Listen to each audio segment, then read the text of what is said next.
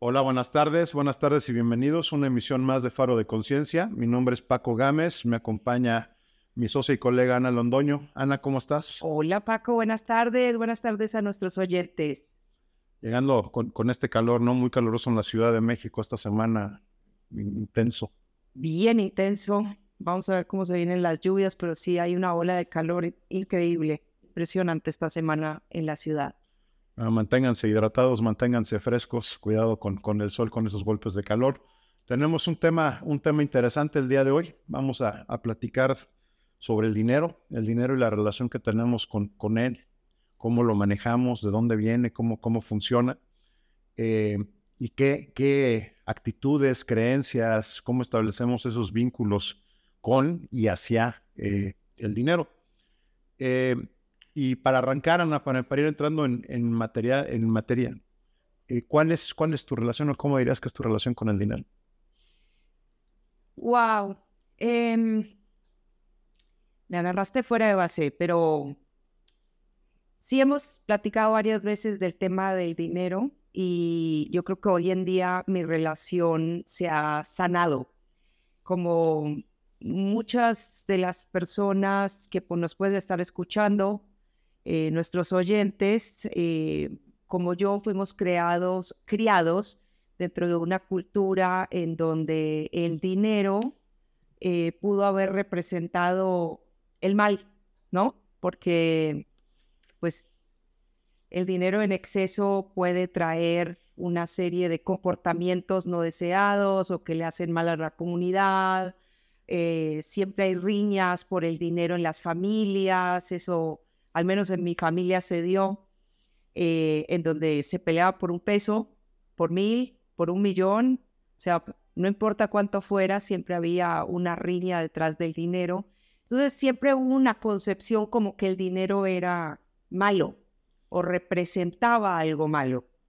Tocas algo bien interesante, animamos a ir platicando distintos puntos a lo largo del programa, pero sí, claramente el dinero, hay, cualquier cantidad de creencias y cualquier cantidad de cosas que se dicen alrededor del dinero frases como pues, el dinero nunca alcanza, una persona que trabaja y trabaja y nunca tiene dinero, el dinero genera todos los males, eh, el dinero cambia a las personas. ¿Cuáles, cuáles de esas han, escuchado? ¿Cuáles de esas eh, les, son, les son conocidas? ¿no? El dinero no se da en los árboles. No estoy hecho de dinero. Sí. En fin, y, cualquier cantidad. Eh, sin duda, hay mucho alrededor de creencias en, el dinero, hay mucho alrededor de formación.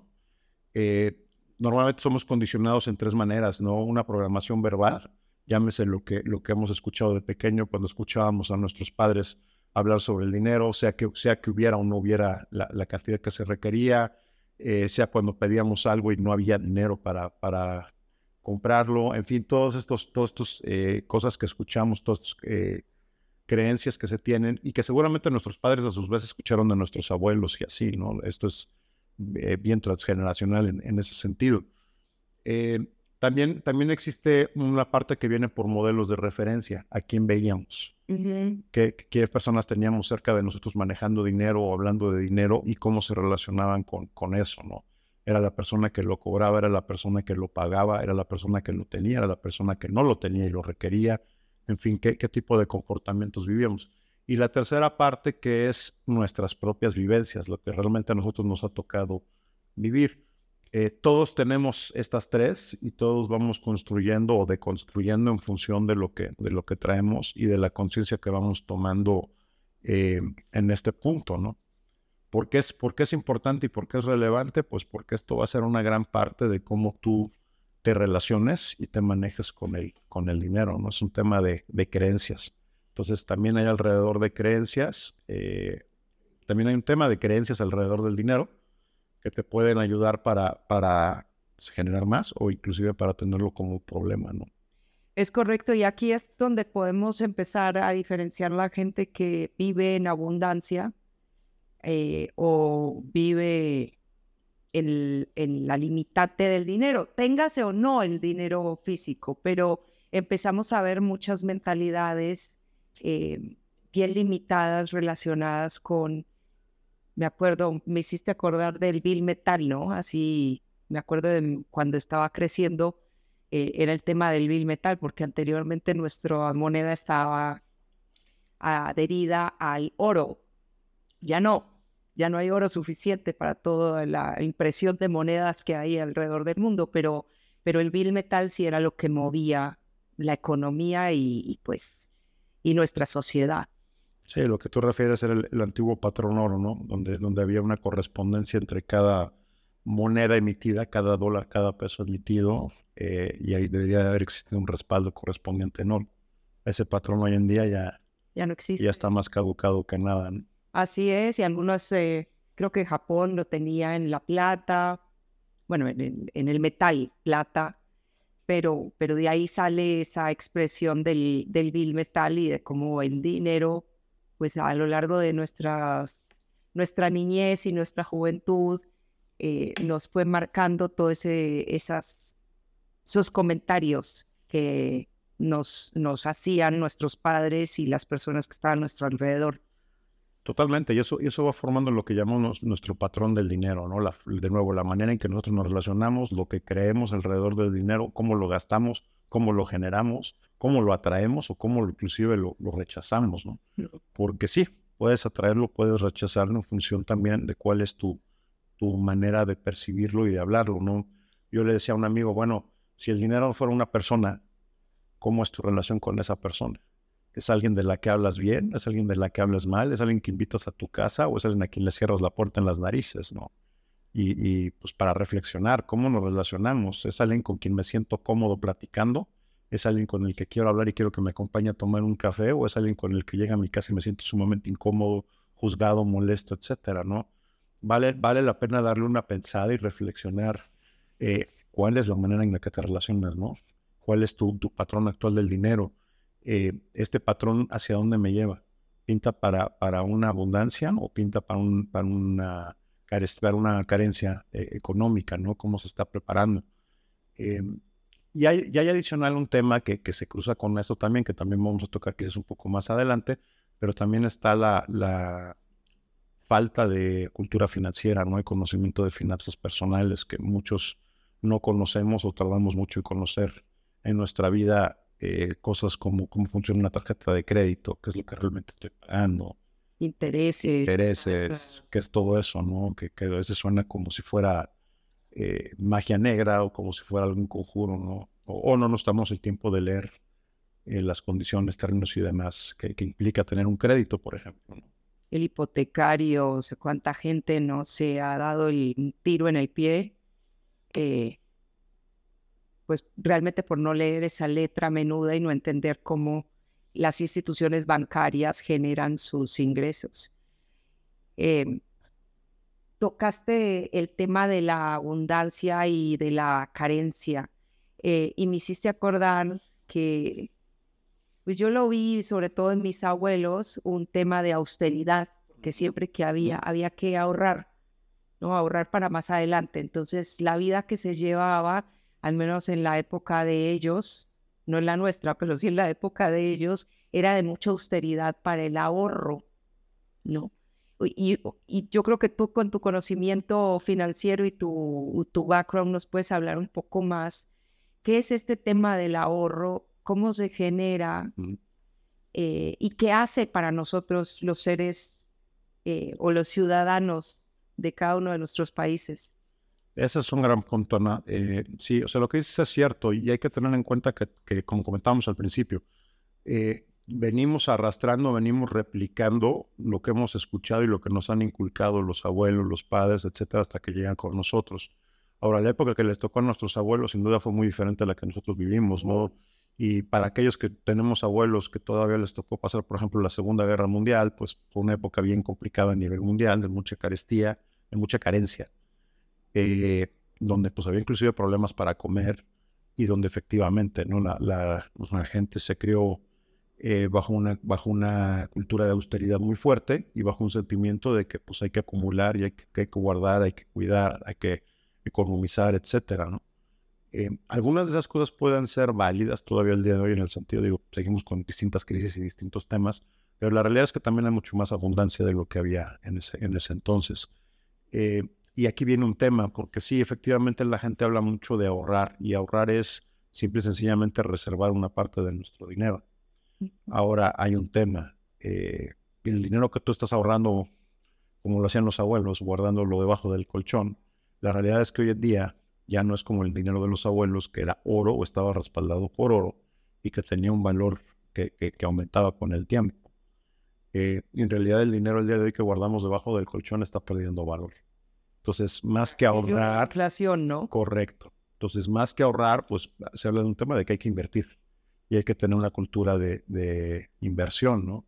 Ahora, muchas de las críticas a veces con eso es esto, Paco, a duras penas me alcanza para comer, ¿de dónde crees que me voy a, me va a alcanzar para invertir? Sí, de acuerdo, pero ahí estamos viendo quizás un poquito los, los extremos o los, eh, ejemplos más dramáticos. La realidad es que yo creo que hay gente que también cuando revisamos en qué estamos gastando y cuando hacemos un ejercicio de conciencia de revisar en dónde se nos está yendo el dinero, siempre encontramos rubros que pudiéramos estarnos eh, evitando, ¿no? Sea porque me tomo tres cafés en el día y pues mejor nada más tómate uno, tómate dos, eh, sea porque pues estoy haciendo gastos que realmente no son tan necesarios como, como yo pensaría.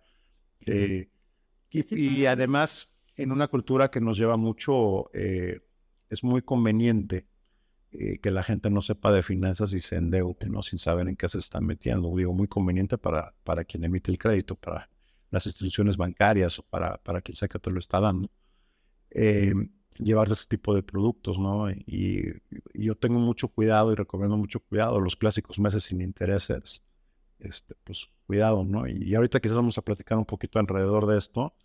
Eh, por ahí me, comentaba una persona mayor y se me hizo una frase muy interesante porque me decía, Paco, es que si no lo compras de contado no es un lujo. O sea, y a lo que se refería es, pues un artículo de lujo, muy entre comillas, que compras a 24 meses sin intereses, no le puedes llamar lujo a eso. O sea, eso es un gasto innecesario y que no deberías de estar haciendo. Y me dejó pensando mucho porque es un, es un excelente punto, ¿no? O sea, realmente le llamas lujo algo a lo que te estás endrogando 24 meses para pagar muy, muy criticable, ¿no? Y también creo que es un tema de, de, nuevo, de falta de cultura financiera y de conocimiento, porque, y eh, más adelante lo platicamos, cuando entendemos un poquito cómo funciona, por ejemplo, el interés compuesto, cómo funcionan las inversiones, lo que se puede hacer, pues realmente es sumamente poderoso lo que puedes hacer salvando desde 50 pesos, ¿no? Y invirtiéndolos y guardándolos, etcétera. Permíteme, te, te interrumpo aquí, porque cuando las personas comunes hablamos de inversión, pensamos pues una inversión es algo cuantioso. Eh, hoy en día existen mecanismos para hacer inversiones pequeñas. Se pueden invertir desde 30 pesos, por ejemplo, en documentos como en instrumentos como CENTES, por ejemplo, directamente. Entonces, desde 30 pesos tú puedes invertir. Puedes invertir también, eh, ya hay acceso, ya hay plataformas que te dan acceso a invertir en, en instrumentos como casa de bolsa, que serían acciones o que son fondos. Entonces la respuesta es sí. Este, realmente se ha, se ha, abierto mucho el mercado y realmente se puede accesar eh, ya desde una manera económica, ¿no? Anteriormente esto era complicado, sí. Casas de bolsa hace algunos años, yo recuerdo, eh, pues pedían un mínimo de 100, 150 mil pesos, caso de, de hablando de México, que pues, o sea, prácticamente era un club muy elitista, ¿no? El día de hoy, de nuevo, desde 30 pesos puedes, puedes entrar e invertir. Y, 30 pesos estamos hablando de 2 dólares. Dólar, 80, Un dólar 80 se puede llegar a invertir. Ok. Pues sí, está bien interesante porque eso eh, vamos desmitificando eh, temas que se han venido generando y por la falta de conocimiento general, como tú dices, pues eh, nos, no nos dan alternativas para generar el ahorro y de vuelta, el, ahorro debajo del colchón pierde, dinero, pierde valor y aparte es un riesgo también el tener el dinero debajo del colchón. Y ahí va, cuando hablamos de, de la inversión, es algo como para generarle valor o al menos no perder el valor de nuestro dinero. Mencionabas también que hay que hacer un inventario de eh, qué es lo que estamos gastando nuestro dinero, o sea, cuáles son nuestros ingresos versus en lo que estamos gastando. Sí, hay un ejercicio bien interesante y hay un tema bien interesante, Ana, porque muchas veces, eh, oye Paco, es que, es que tú no sabes, o sea, necesito una cantidad de dinero enorme para, para lo que quiero hacer. Ok, ¿cuánto? Pues mucho, ¿cuánto es mucho? Pues un montón de dinero, ¿cuánto es un montón de dinero? La realidad es que no hay un número. Tenemos una percepción muchas veces, pero no tenemos realmente un número. Lo interesante aquí es que cuando colocamos el número, llega a ser material, pero nos damos cuenta de que a lo mejor no es tanto como se sentía. Pero lo primero es tenerlo mapeado. Y también es muy cierto que a veces no sabemos en qué se nos está yendo el dinero, en dónde lo estamos gastando, en qué, en qué lo estamos ocupando, este, cuánto, cuánto podríamos realmente disponer o no, cuánto realmente nos hace falta. Entonces, lo, primero y el primero es justo hacer ese mapeo, ¿no? Ese presupuesto, como un presupuesto, donde no tiene que ser complicado, por lo menos en un primer ejercicio, y donde pongamos eh, cuáles son nuestras entradas, de dónde estamos generando dinero. Tengo un negocio, es un salario, este, vendo algún artículo, en fin, de dónde, de dónde viene ese dinero. Eh, es, es, la aportación que me dan, es lo que me dan mis papás, lo que sea que sea tu entrada de dinero, ¿no? Y por el otro lado, ¿en qué lo estás gastando? ¿Cuáles son esos pagos que estás haciendo? Y, es interesante cuando, lo, cuando los empiezas a colocar, ubicar cuáles son aquellos pagos que son fijos o semifijos. ¿Qué quiere decir esto? Pues que sí o sí tengo que cumplir cada mes con, con ellos, ¿no? Eh, como puede ser renta, puede ser vivienda, como puede ser alimentación, eh, educación. educación, lo que sí o sí tengo que, que, gastar. Las tarjetas de crédito no son un gasto fijo, ¿no? Aunque algunos insisten en. En querer hacerlo y decir, es que yo tengo que estar gastando en las tarjetas. No, no tienes que. Eh, y hay que checar y es con lo que hay que tener cuidado, ¿no? ¿Qué es lo que realmente estás gastando ahí? ¿Realmente lo necesitas? ¿O son, son artículos? Tendemos mucho a comprar por compulsión, por moda, este, por, porque hay muchas cosas empujando el consumismo, ¿no? ¿Necesitas un teléfono o necesitas un iPhone de última generación? O sea, ¿qué es lo que realmente ocupas? ¿Qué es lo que realmente necesitas? ¿Qué es lo que realmente estás pagando, no? Eh, las, las plataformas de streaming son clásicas, ¿no? Tengo tres o cuatro plataformas de streaming, cada cuando las ves, pues realmente nunca porque me la paso cambiando la, de, programa de uno a otro, ¿no? Y entre más plataformas tengo, lo único que tengo son más, más opciones para estar cambiando. Sí, sí, las suscripciones que tenemos en general. Eh, realmente qué estás usando, realmente qué estás utilizando, ¿no? Cuánto estás pagando ahí, este, en fin. Y hasta que no, o sea, lo, poderoso de este ejercicio es que una vez que lo pones en un solo lugar y lo ves mapeado y le pones nombre y apellido a cada cosa, te das cuenta de dónde se te está yendo. Y a partir de ahí es que entonces podemos empezar a tomar decisiones con, con ese flujo. Ahora, esto es nada más una parte de la ecuación, porque, como decía al principio, es bien importante entender que el tema del dinero, su, su presencia o su ausencia, eh, tiene mucho, mucho que ver con nuestras creencias alrededor del dinero y la relación que nosotros generamos. Si nosotros no saneamos esas creencias y no revisamos qué es lo que yo creo y qué es lo que yo pienso del dinero, va a ser muy difícil que cambie nuestra situación económica. Y esto está más que probado. O te puedes ganar la lotería y es impresionante el porcentaje tan alto de gente que gana la lotería y en menos de un año está quebrada de nuevo. ¿Por qué? Porque no tienen el marco de creencias o un marco de referencia para saber administrarlo y para saber tener una, una relación sana con ese dinero. Entonces, eh, y eso, eso prueba que tengas 10 o tengas 100 o tengas 1000, lo vas a quemar de la misma manera si no tienes un, patrón sano, una relación sana con, con, el dinero. Y Paco, ¿qué hay de cierto en que el dinero no es ni bueno o malo? Es lo que hagas, en tu comportamiento, ¿no? Lo que hagas con él. Yo, yo creo, o sea, y también existe el tema, ¿no? Es que el dinero cambia a las personas. Yo creo que el dinero no cambia a las personas, creo que el dinero magnifica lo que hay en las personas. Ese es el tema. La, persona que es mala se vuelve muy mala cuando tiene dinero. La persona que es buena se vuelve muy buena cuando tiene dinero, pero, pero ya lo traes, no es el dinero. Y de nuevo, eh, tu relación con el dinero es una referencia de lo que tú traes, lo que tú traes adentro.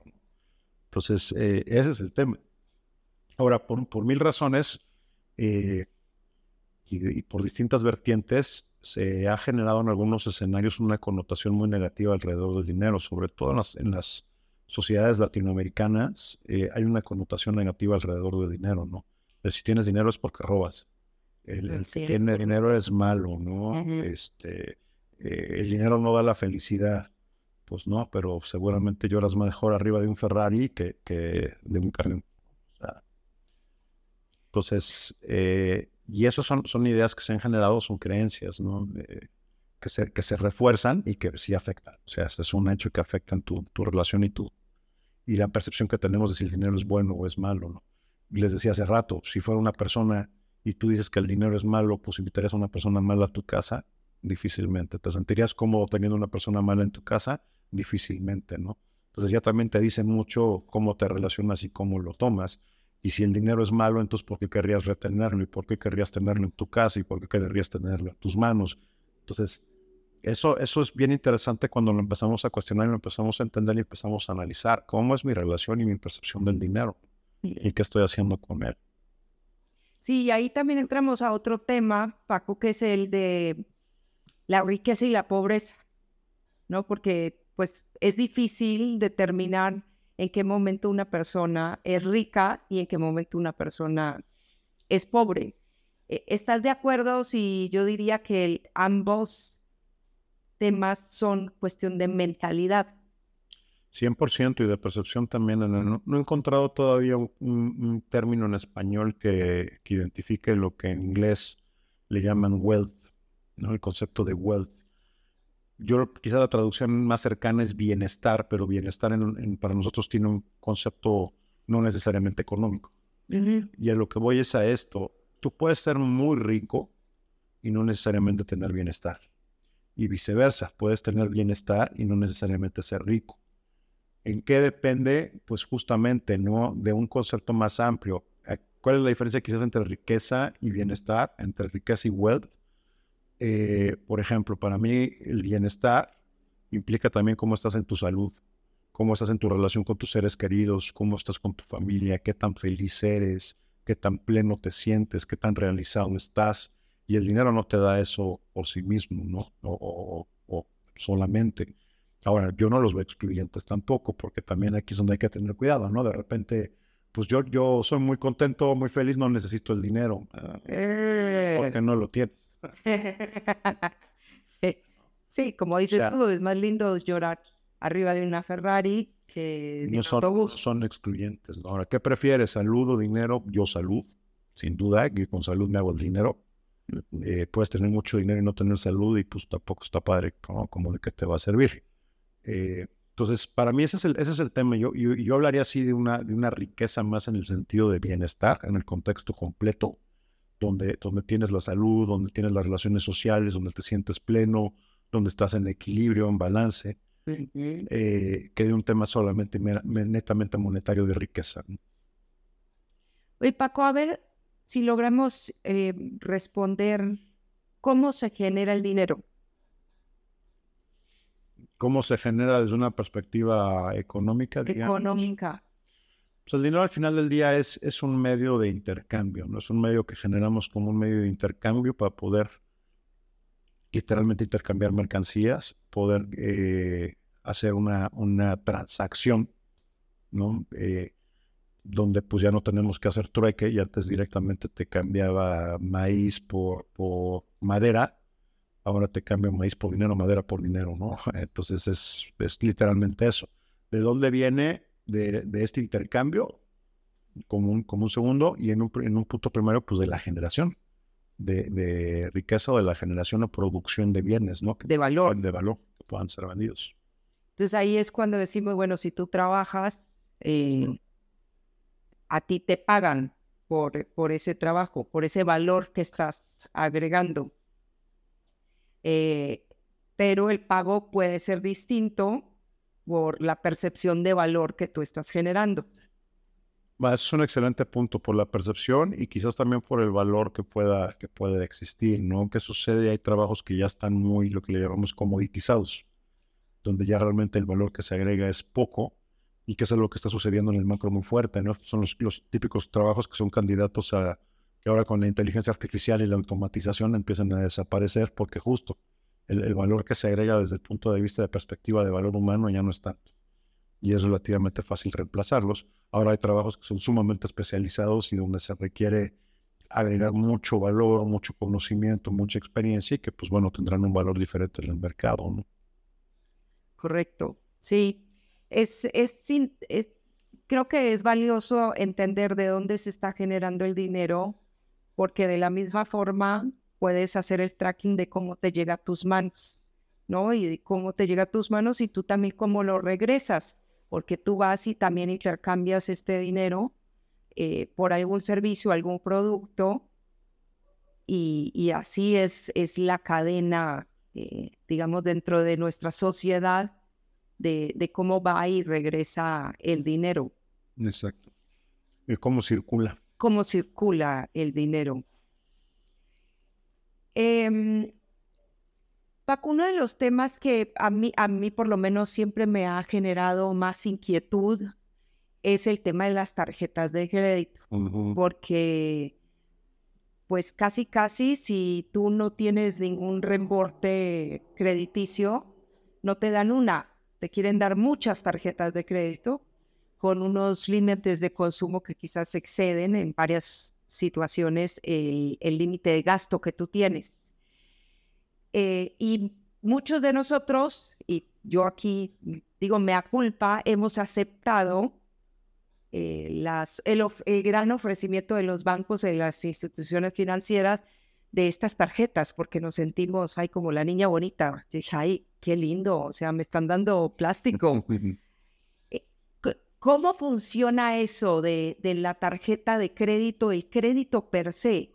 ¿Y cómo la institución financiera genera pues valor en base a esa prestación que a nosotros nos da.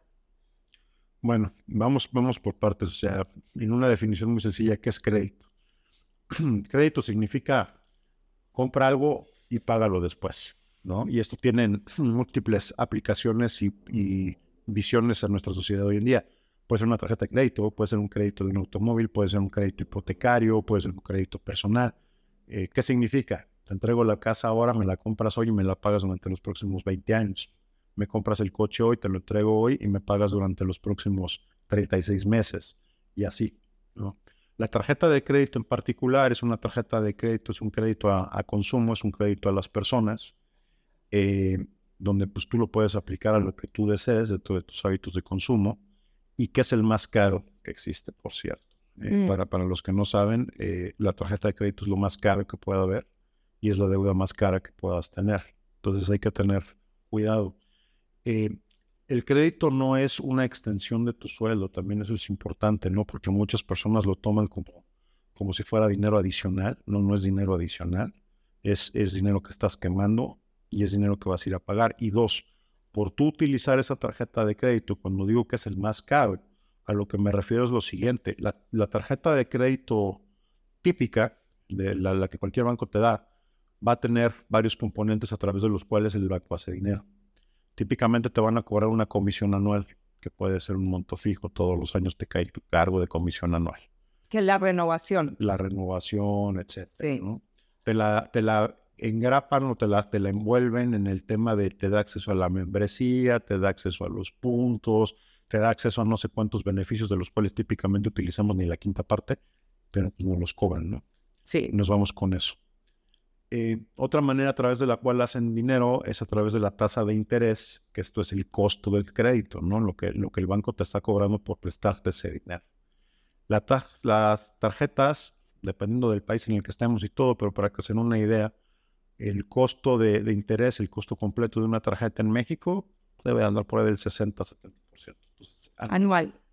Entonces, pues es, es una brutalidad. Pero a ver, expliquémosle a nuestros oyentes, por un peso que tú gastes con tu tarjeta de crédito, ¿cuánto terminas pagando? Por cada 100 que te prestan para hacerlo un base 100, por cada 100 pesos que te prestan, tú pagarías 60 pesos más en un año. Entonces, pues acabarías pagando 160. Perfecto. En un año. Y eso es asumiendo que la pagues en un año. Porque aquí viene otro gran problema. Muchas veces, mucha gente que no lo conoce o no lo sabe, utiliza la tarjeta, la topa al nivel del crédito, pero cuando pagan la mensualidad pagan lo que la tarjeta le llama el, mínimo a pagar. ¿no? Y el mínimo a pagar pues es una cantidad muy pequeña, muchas veces abajo del 10% de lo que es el monto total. El problema cuando tú haces esto es que lo que estás pagando son ni siquiera los intereses que corresponden a ese mes. ¿Qué significa esto? Que tu deuda va a seguir creciendo y que tu deuda se va a seguir acumulando. Entonces te la puedes pasar una vida pagando el, mínimo a pagar y no salir de la deuda que tienes. Es bien importante que si ustedes tienen deuda en tarjeta de crédito de la que quieren salir, paguen sí o sí más arriba del mínimo a pagar, si no, nunca van a amortizar esa deuda. Eh, eso, es, eso es bien importante y esa es otra manera en la que el banco hace, hace dinero. ¿no? Eh, la parte de los intereses, pero además la parte donde te obliga a que estés revolvente y cautivo con ese, con ese crédito.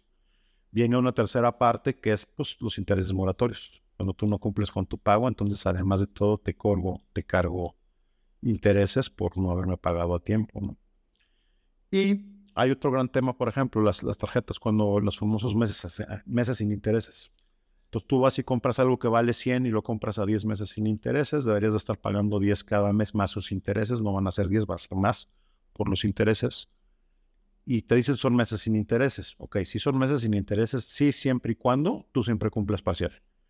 Y digo total, en la parcialidad que te toca. En el momento en que tú fallas pagar un mes a tiempo, te cobran moratorios por el pago de ese mes, pero además te avientan toda la deuda a deuda revolvente, lo cual significa que el saldo empieza a generar intereses. Y esto mucha gente no lo sabe.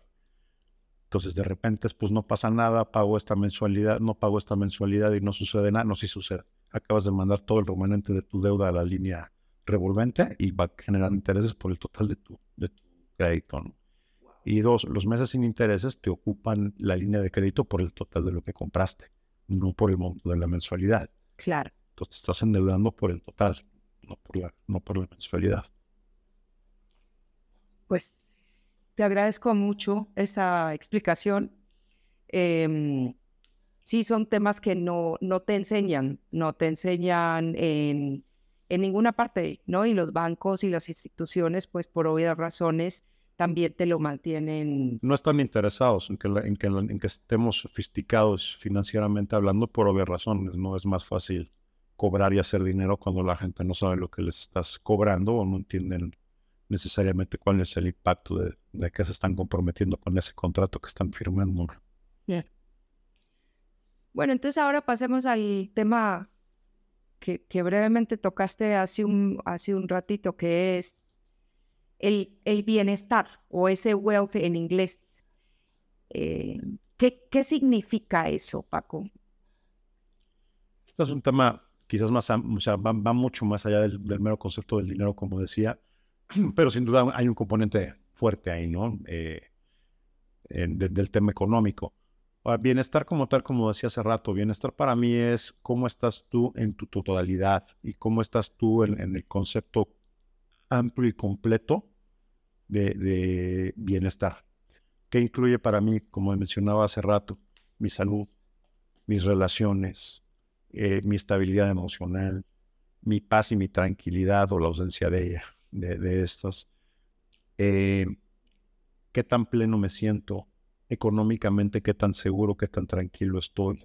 El tema, aquí entran temas como el tema de independencia financiera, ¿no? o libertad financiera Oye, ¿qué significa libertad financiera? Pues tener suficiente dinero para poder mantener tu nivel de vida sin que tengas que estar trabajando, así en, corto. ¿no? Oye, ¿eso es posible? Sí, sí es posible, si existen escenarios, si hay maneras. Eh, suenan raras y suenan a, suena brujería y suena a, cosas es muy exclusivas. Eh, lo que pasa es que también hay que ver todo lo que hemos platicado aquí, ¿no? Eh, tiene mucho que ver con cómo fuimos formados, cómo fuimos educados, de cuál ha sido nuestro esquema, cómo creemos que el dinero se genera. Solamente lo veo llegando a través de un salario, solamente lo veo llegando a través de un negocio, cuántas fuentes de ingreso este, tengo, creo que puedo tener, y cómo estoy yo relacionado y cómo, cómo diseño este, ese, esa figura eh, financiera, ¿no? Oye, voy a tener libertad financiera cuando, cuando gano 100 y gasto 110. No va a suceder. Oye, voy a tener libertad financiera cuando eh, gasto 100 y no invierto nada, me gasto 100 y no difícilmente va a suceder, ¿no? Eh, voy a tener libertad financiera si gasto, si gano 100 y ahorro 10 todos los meses como ahorro, eh, no. Vas a tener una mejor situación, sí, vas a tener libertad financiera difícilmente. Ahora, si gano 100 y invierto 10 todos los meses y lo invierto y, lo manejo y lo administro y me familiarizo con esto, ¿puedo tener libertad financiera? Sí. Sí. ¿No? Y, aquí hay una serie de, temas y de componentes eh, que impactan aquí. Podemos hablar de interés, interés compuesto, instrumentos, etcétera. Cómo se hace eso quizás nos da para hacer un programa completo. Eh, pero sí, o sea, y ese es, y ese es el camino. La forma eh, sencilla, suena sencillo, es trata de invertir cuando menos el 10% de lo que ganas. Aquí la crítica es, Paco, pues apenas si, apenas si me alcanza, sí, sí, y seamos realistas, ¿no? Vivimos en países en los que sí esto puede ser cierto. Eh, hay un porcentaje muy alto de la gente que, que no, no logra ganar ni para lo básico, es cierto. Pero estamos hablando de la gente que sí, que sí, hay un mercado también amplio de gente que puede hacerlo, pero de nuevo, ¿en qué estás gastando el dinero? Porque cuando me dicen, oye, es que no me alcanza para invertir, pero pues de nuevo, estoy pagando el iPhone a 24 meses y estoy pagando cuatro plataformas de streaming y me tomo tres cafés diarios y además este, son los más caros que hay. yo creo que sí podrías, eh, si le das una checadita, disponer de ciertos montos para, para invertir. Y eh, Paco, mencionaste el tema de la libertad financiera, em, que, que son conceptos, pues que cuando cuando hablamos de ellos pensamos en los multimillonarios, que pues hoy por hoy ya hay billonarios, trillonarios, ¿sí? Em, ¿Desde qué momento en la vida de un ser humano puedes empezar a planear esa libertad financiera? Si es que, pues quizás no te dejaron una gran herencia o no te ganaste la lotería, que también hay que planear, ¿no? En un ideal para mí deberíamos empezar con esto desde muy temprana edad. O sea, el, tema como platicamos al principio es que, muchos de nosotros fuimos creados con, los patrones y con las ideas, ni siquiera de nuestros padres, sino de nuestros abuelos o de nuestros bisabuelos, porque nadie en esta cadena se ha parado a, a revisarlas y a checarlas, ¿no? Yo hoy que tengo esta conciencia, por ejemplo, tengo mucho cuidado de lo que digo y expreso en términos de dinero frente de mi hija. O sea, qué mensaje le estoy mandando, ¿no? Eh, en una ocasión, eh, tema súper, súper interesante, estaba yo platicando con, con mi hija y eh, me preguntó, no, recuerdo exactamente por qué me preguntó, pero me preguntó por algún objeto o algo y mi respuesta así inmediata fue decirle, ay, está, caro, mi amor. Y me sorprendió mucho cómo ella en automático me respondió, y no tienes dinero. Y le digo, ¿cómo, mi amor? y Julia tenía cinco años en ese entonces. Le digo, ¿cómo, mi amor? Y me dice, sí, es que está caro y no tienes dinero. Y yo, ¿por qué dices eso, mi amor? Pues es que mi mamá, por ejemplo, cuando le pido algo y está caro, me dice, no tengo dinero. Y, me hizo entender, o sea, entendí de dónde, de dónde se lo decía su mamá, pero se me hizo súper poderoso y súper revelador. Cómo los niños como esponjas toman todo y lo absorben. Y entonces automáticamente ella relacionó que lo que es caro, no tenemos dinero. Dije, uy, esto está fuerte, porque esto es lo que le estás mandando en el mensaje en automático es que si está caro no, no es para nosotros no está a nuestro alcance, no está a nuestro nivel. Lo cual puede ser cierto, pero es muy riesgoso ponérselo de esa manera. Entonces, yo, yo no le digo, está caro, no tengo dinero. Yo lo que le contesto ahora es, no está en el presupuesto ahora. ¿Sí? ¿Y eso a qué me ha llevado? A explicarle, porque la siguiente pregunta como buena niña es, ¿qué es presupuesto? ¿No? Entonces me ha llevado a explicarle pues, más o menos y en términos que ella puede entender y todo, ya irle dando algunas ideas. Entonces me encanta, por ejemplo, Julio ahora tiene su alcancía y ella va y ahorra y ya sabe que de repente va y trata de lo que le cae un billetito, pues va y lo ahorra, etcétera, ¿no? Entonces es bien interesante cómo vas formando esa, esa cultura y todo esto para contestarte lo que me decías. Oye, ¿cuándo deberíamos de empezar? Pues en cuanto pudiéramos. Si tuviéramos una educación y una percepción distinta alrededor de lo que es el dinero y cómo manejarlo, nos educaran de manera distinta, pues yo creo que más temprano a nuestra edad empezaríamos a tener esa inquietud de cómo lo genero y cómo me independizo. Si lo piensas, lo que sucede el día de hoy es que realmente la gran mayoría de nosotros nos educan para ser asalariados.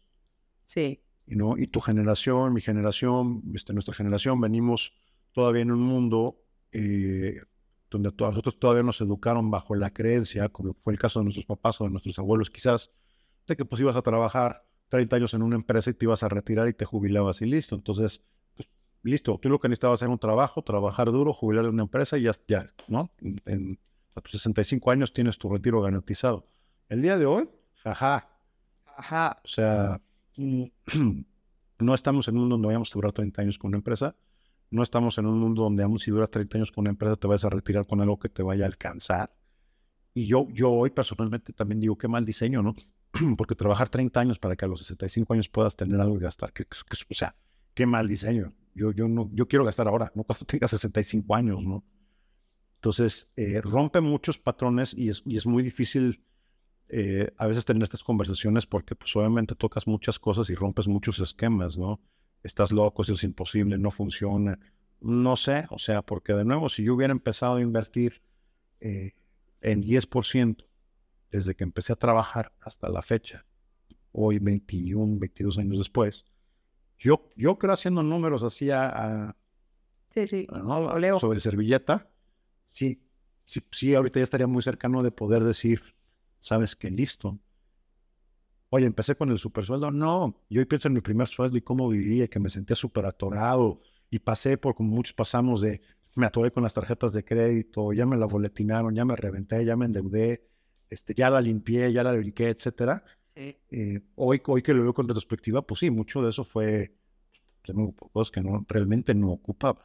Y que cuando las ocupé, pues también la falta de planeación implicó no haber tenido ese dinero a la mano.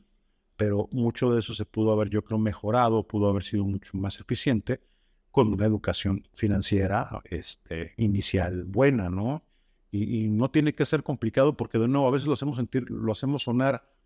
Yo, yo tengo la idea y la impresión de que las instituciones financieras con toda la intención hacen que esto suene sumamente complicado. Sí. Y te, te, revuelven de una manera tremenda en la, en la, explicación de las cosas porque no están interesados en que entiendas. No es tan complicado de verdad, pero lo hacemos sonar muy complicado. Y al final del día es tan sencillo como cuánto ganas, cuánto gastas. ¿En qué lo gastas? ¿Qué estás, qué estás haciendo con eso, no? Eh, ¿Y qué piensas tú de, de, del dinero? Entonces, es, un, ese es un gran, gran componente. Si empezamos con esa educación financiera y empezamos con estos conceptos temprano con los niños, eh, que además los niños son una cosa maravillosa, sin duda van a desarrollar muchísimo mayor conciencia, muchísimo mayor preparación y van a empezar antes en esta, en esta idea de, generar y de autosuficiencia y de libertad eh, financiera, ¿no? Pero, pues, de nuevo, yo sí recuerdo muchas conversaciones eh, donde era, pues, consíguete un trabajo, trabaja duro, cuida tu trabajo, mate tu trabajo. Trabaja duro. No quiero decir que estaba mal, yo sé que lo hacían desde, desde el amor, trabaja duro, eh, pero pues qué tan real era hoy, sí digo, mm, este, pues no necesariamente. ¿no? Sí, y Paco, hablaste de esto de trabaja 30 años para jubilarte, eh, más o menos yo creo que ya hoy en día tenemos que trabajar 45, pero al margen de la cantidad de décadas que tengamos que trabajar, eh, nuestros países, tanto en Latinoamérica, Estados Unidos, Norteamérica y demás, ya no están ofreciendo o, digamos dentro del esquema ya no hay una jubilación que nos permita mantener el mismo nivel de vida que al menos teníamos mientras que estábamos trabajando. Ya no hay garantías en cuanto a salud, cada vez menos, eh, ya no hay garantías en cuanto a los ingresos. Em, ¿Cómo una persona como nosotros se puede preparar para ese momento de su vida? Porque, o sea, Hoy, digamos, eh, en el escenario que tuviéramos trabajo y demás, eh, podemos ajustar nuestros gastos para eh, las estrategias que tú describiste, pero ¿cómo le hacemos después de los 60, 65 años o 68 que va a subir la edad jubilatoria? perdón, no los quiero asustar, pero para allá vamos.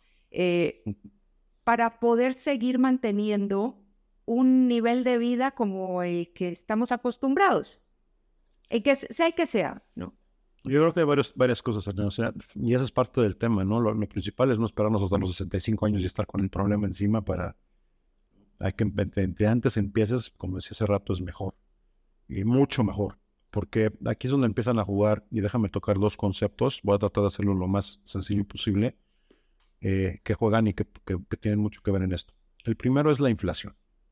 Entonces, ¿qué es, la inflación? La inflación si lo, si lo quiero definir relativamente sencillo, es el valor que va perdiendo el dinero en el tiempo. Entonces, ¿qué quiere decir esto? Los 10 pesos que yo tengo ahorita hoy en la mano, guardados, el día de mañana me van a comprar menos cosas de lo que me compran hoy. ¿Por qué? Pues porque los precios suben. Esa es, la inflación, ¿no? Hay un aumento de, de, precios. Entonces, el dinero va perdiendo valor, como hacíamos hace rato. Si tú lo tienes guardado debajo del colchón, el día de hoy lo que estás haciendo es perder dinero. eso te está costando. ¿Con qué compensas eso? Bueno, la manera de compensarlo es a través del interés. Y el interés puede ser el interés que me cobra a mí el banco, que, ya, ya, tocamos el punto tan sensible de que es sumamente exagerado. O puede ser el interés o el rendimiento que yo genero en una inversión, lo que a mí me pagan por mi dinero. Idealmente, cuando tú inviertes, lo que quieres es que cuando menos estés ganando lo mismo que, estás perdiendo por inflación para que tu dinero conserve su valor. Ahí se conserva. Entonces es lo mínimo a lo que puedes aspirar, pero lo ideal es que estés arriba, que estés generando valor.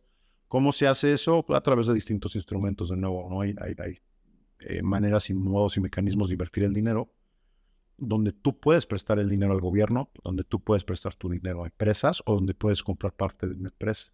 Ay, ¿cómo compro parte de una empresa? Bueno, eso es justamente eh, la bolsa de valores, no es justamente el mercado de, valores. Cuando tú vas y compras una acción, lo que estás comprando es un pedacito de, una empresa. Eh, como decía hace rato, el día de hoy ya, hay acceso y hay plataformas que te dan acceso a hacerlo desde montos muy pequeños y que el día de hoy cualquiera, desde una aplicación, desde, desde su celular o desde cualquier conexión a Internet, puede, puede entrar y hacerlo, ¿no? Hay mecanismos donde tú le puedes prestar tu dinero al gobierno, esos son los CETES, cuando tú vas y compras CETES, lo que estás haciendo es prestarle tu dinero al gobierno. Y el CETE típicamente es el, o el, instrumento que es como el CETE en otros países, que es, que es deuda gubernamental, es el mecanismo más seguro que pueda haber. ¿Por qué? Porque la probabilidad de que el gobierno no pague la deuda que tiene es muy poco probable. Hay países, en toda Latinoamérica, donde sucede, donde no es recomendable este, prestarle dinero al gobierno, ¿no? Si estamos hablando de Venezuela, si estamos hablando de Argentina, hay que tener cuidado. Eh, pero pues si estás hablando de México, si estás hablando de Colombia, si estás hablando de Brasil, sí, esos son, son los instrumentos más seguros que puede haber. Y por lo mismo, eh, tú a lo que menos deberías aspirar de generar de rendimiento es lo que sea que te esté pagando el, gobierno, ¿no? Por ser la deuda más segura.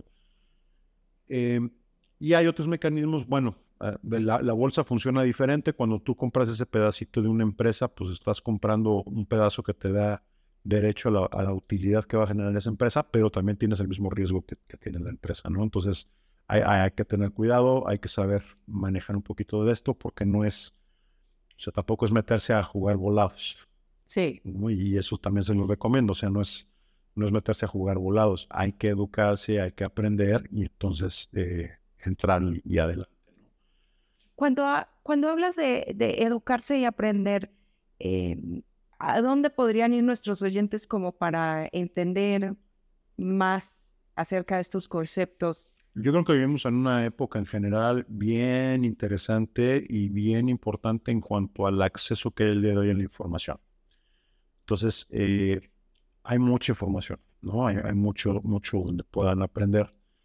Eh, puedes irte desde, desde lo básico, vamos a decirlo, desde lo más tradicional. Por ejemplo, quieren aprender, en el caso de México, de cómo funcionan los CETES, cetesdirecto.com, la plataforma que el gobierno generó para que cualquiera pueda entrar. Ahí tienen un par de, tutoriales y de, cosas que explican cómo funciona y que están bastante bien digeridos. Eh, eso puede ayudar. Eh, hay mucha información en, en, en línea que habla, que habla de cómo funciona la bolsa, etcétera. Eh, no, no recuerdo ahorita algún sitio en particular, pero si quieren, por ejemplo, empezar a, familiarizarse con conceptos de finanzas, etcétera, de lo que yo más he visto que está pulido y que está actualizado y todo, investopedia.com es un, es un gran recurso y aquí pueden empezar a, ver y hay toda la información ahí para términos como qué es interés, qué es una acción, cómo funciona la casa de bolsa, etcétera. Eh, les súper recomiendo, esto sí, YouTube, que sigue siendo una buena fuente. YouTube es una, es una gran biblioteca, no hay mucho material, nada más hay que tener cuidado porque también pues de repente hay para atrás los libros buenos y los libros malos, ¿no? Los videos buenos y los videos malos. Pero hay, hay uno, uno de los mejores videos que yo he visto, una de las mejores explicaciones de cómo funciona la economía. Es un video que si ustedes buscan en YouTube, Ray Dalio, R-A-Y-D-A-L y latina O, Ray Dalio, y el video se llama Cómo funciona la economía o cómo funciona la máquina económica, una de las dos. Hay uno en inglés y hay uno que está traducido al, español, que está con subtítulos. Véanlo, es uno de los mejores videos que yo he visto que explica. Y hay uno que no recuerdo el nombre del autor ahora, pero es un argentino que en un TED Talk eh, sale y explique como si le estuviera explicando a su hija cómo funciona la bolsa. Si ustedes lo, buscan en YouTube, algo como cómo funciona la bolsa, que estoy seguro que van a dar con él, eh, y explica y le explica a la niña en base a una analogía de un, de un pueblito donde se suscitan ciertos eventos y empiezan a vender papelitos hace un símil maravilloso, fabuloso y precioso de cómo funciona la bolsa y las inversiones. Y esa es, esa es una gran manera. Véanlos, escúchenlos y eso les va a dar elementos y referencias para, para que sigan en esa, en esa búsqueda de, de conocimiento. Gracias, Paco. Sí, puedo dar fe. Rey Dalio tiene una explicación supremamente clara. Tiene unos libros maravillosos, ya si quieren entrar un poco más a detalle y más a profundidad sobre el tema eh, del dinero, las crisis eh, mundiales y demás, pero ese, eso que menciona Paco es un videito más o menos de unos 25 minutos que da una explicación bien profunda eh, y entendible de cómo, cómo funcionan nuestras economías. Paco, cuando nuestros oyentes quisieran empezar a modificar esas creencias que tanto hemos hablado, Em, ¿Por dónde empezamos? O sea, yo, yo puedo decir por dónde yo empecé, pero, pero quizás tú danos la pauta y, yo después le cuento a los oyentes mi, mi, experiencia personal de cómo modificar estas creencias acerca del dinero. Yo creo que es bien importante, Ana, eh, cualquier creencia, no solo en el dinero, pero sobre, sobre cualquier creencia, lo primero es ubicar dónde estamos cuáles son mis creencias. Entonces, hacer ese análisis y esa referencia de decir, bueno, ¿qué es lo que yo pienso del dinero? ¿Qué me digo? ¿Qué frases digo? ¿Qué frases utilizo cuando hablo del dinero? Cuando me hablan de dinero, ¿qué sentimientos son los que, los que yo detecto, no? frases típicas que yo escucho, que hemos escuchado, ¿no? El dinero no crece en los árboles, clásicas. Soy pobre pero honrado. Eh, el dinero sale va más rápido de lo que llega. Eh, necesito mucho dinero para hacer dinero. Esa es otra clásica. Es que, es que dinero llama dinero, sin dinero no puedes hacer dinero, ¿no? Eh, no tengo ninguna habilidad para hacer, para hacer dinero. Es que soy un fracasado, es que soy un perdedor. Entonces, lo primero es identificar qué es lo que me digo, qué es lo que, qué es lo que escucho, qué es lo que vengo. Algunas de estas nos vamos a dar cuenta cuando lo hacemos a modo consciente y cuando hacemos ese inventario, que nada más estoy repitiendo lo que escuché, como decíamos al principio del programa, ¿no? Eh, realmente lo creo o realmente estoy repitiendo. Tengan cuidado con lo que repiten, porque de nuevo el lenguaje no es inocente, ¿no? Y el lenguaje es sumamente poderoso. Entonces hay que tener cuidado porque cada vez que tú estás diciendo algo, lo estás, lo estás confirmando y lo estás este, emitiendo, ¿no? Entonces, eh, primero es eso, escuchar, de ver qué, qué, eh, de nuevo, programación, qué, qué creencias son las que traigo, de dónde vienen, entender, y luego viene el cambio de reprogramarlas, ¿no? O, de, buscar colocarlas por cosas que sean más poderosas. Les platicaba hace rato el ejemplo con, Julia, con mi de decirle está muy cara. Eh, no, o sea, no está en el presupuesto. Eh, no, no les digan, es que no podemos comprarlo. Digamos, ahora no lo vamos a comprar. En este momento, en este. Y esas pequeñas cosas van haciendo, van haciendo eh, poco a poco el cambio. O sea, suena simple, suena, créanme, es que así es. Les decía también hace rato, cuando se imaginan y hagan el ejercicio de decir si el dinero fue una persona, cómo es mi relación con él. Y eso les va a ayudar a identificar un montón cómo se sienten, cómo lo traen, etcétera. Ahora la siguiente pregunta es, ¿qué tipo de relación quieren tener con esa persona? Yo quiero que sea mi super cuate, que venga a mi casa cada vez que quiera, que se vaya a tomar el café conmigo, que me invite de vacaciones, quiero que sea sumamente cómodo con él, me quiero reír con él, me la quiero pasar bien con él. ¿Qué es lo que tengo que hacer entonces diferente para que esa relación eh, se modifique en función de lo que yo, de lo que yo estoy buscando, ¿no? Y este es quizás el trabajo que podría recomendarles así relativamente sencillo pero poderoso. Otras cosas, eh, contáctenos, ¿no? Y claro que así podemos platicar. Excelente, Paco.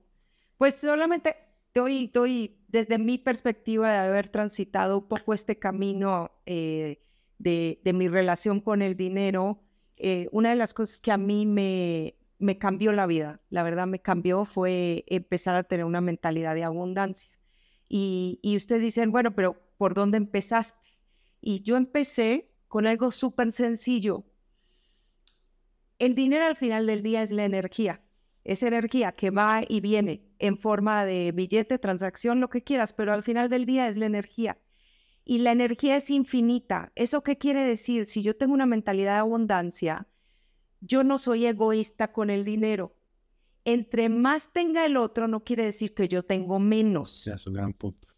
Eh, y eso ah, para mí fue tan liberador porque me llevó a decir, si el vecino, el de enfrente, el de al lado, la de al lado y demás tiene, yo también puedo tener, puedo tener más, menos, en igual cantidad, no importa, lo que voy a tener yo no se lo estoy sacando a nadie, porque al final del día es energía. Energía que, como ya dijimos, atraemos o rechazamos. Totalmente. Que eso ya lo habíamos hablado en otro de nuestros programas, cómo atraemos o rechazamos. Entonces, para mí, el concepto de pensar en abundancia fue liberador porque me sacó esa limitante de decir, si el de al lado tiene, yo no tengo, o si yo tengo, es que le tengo que quitar al de al lado. Nada que ver.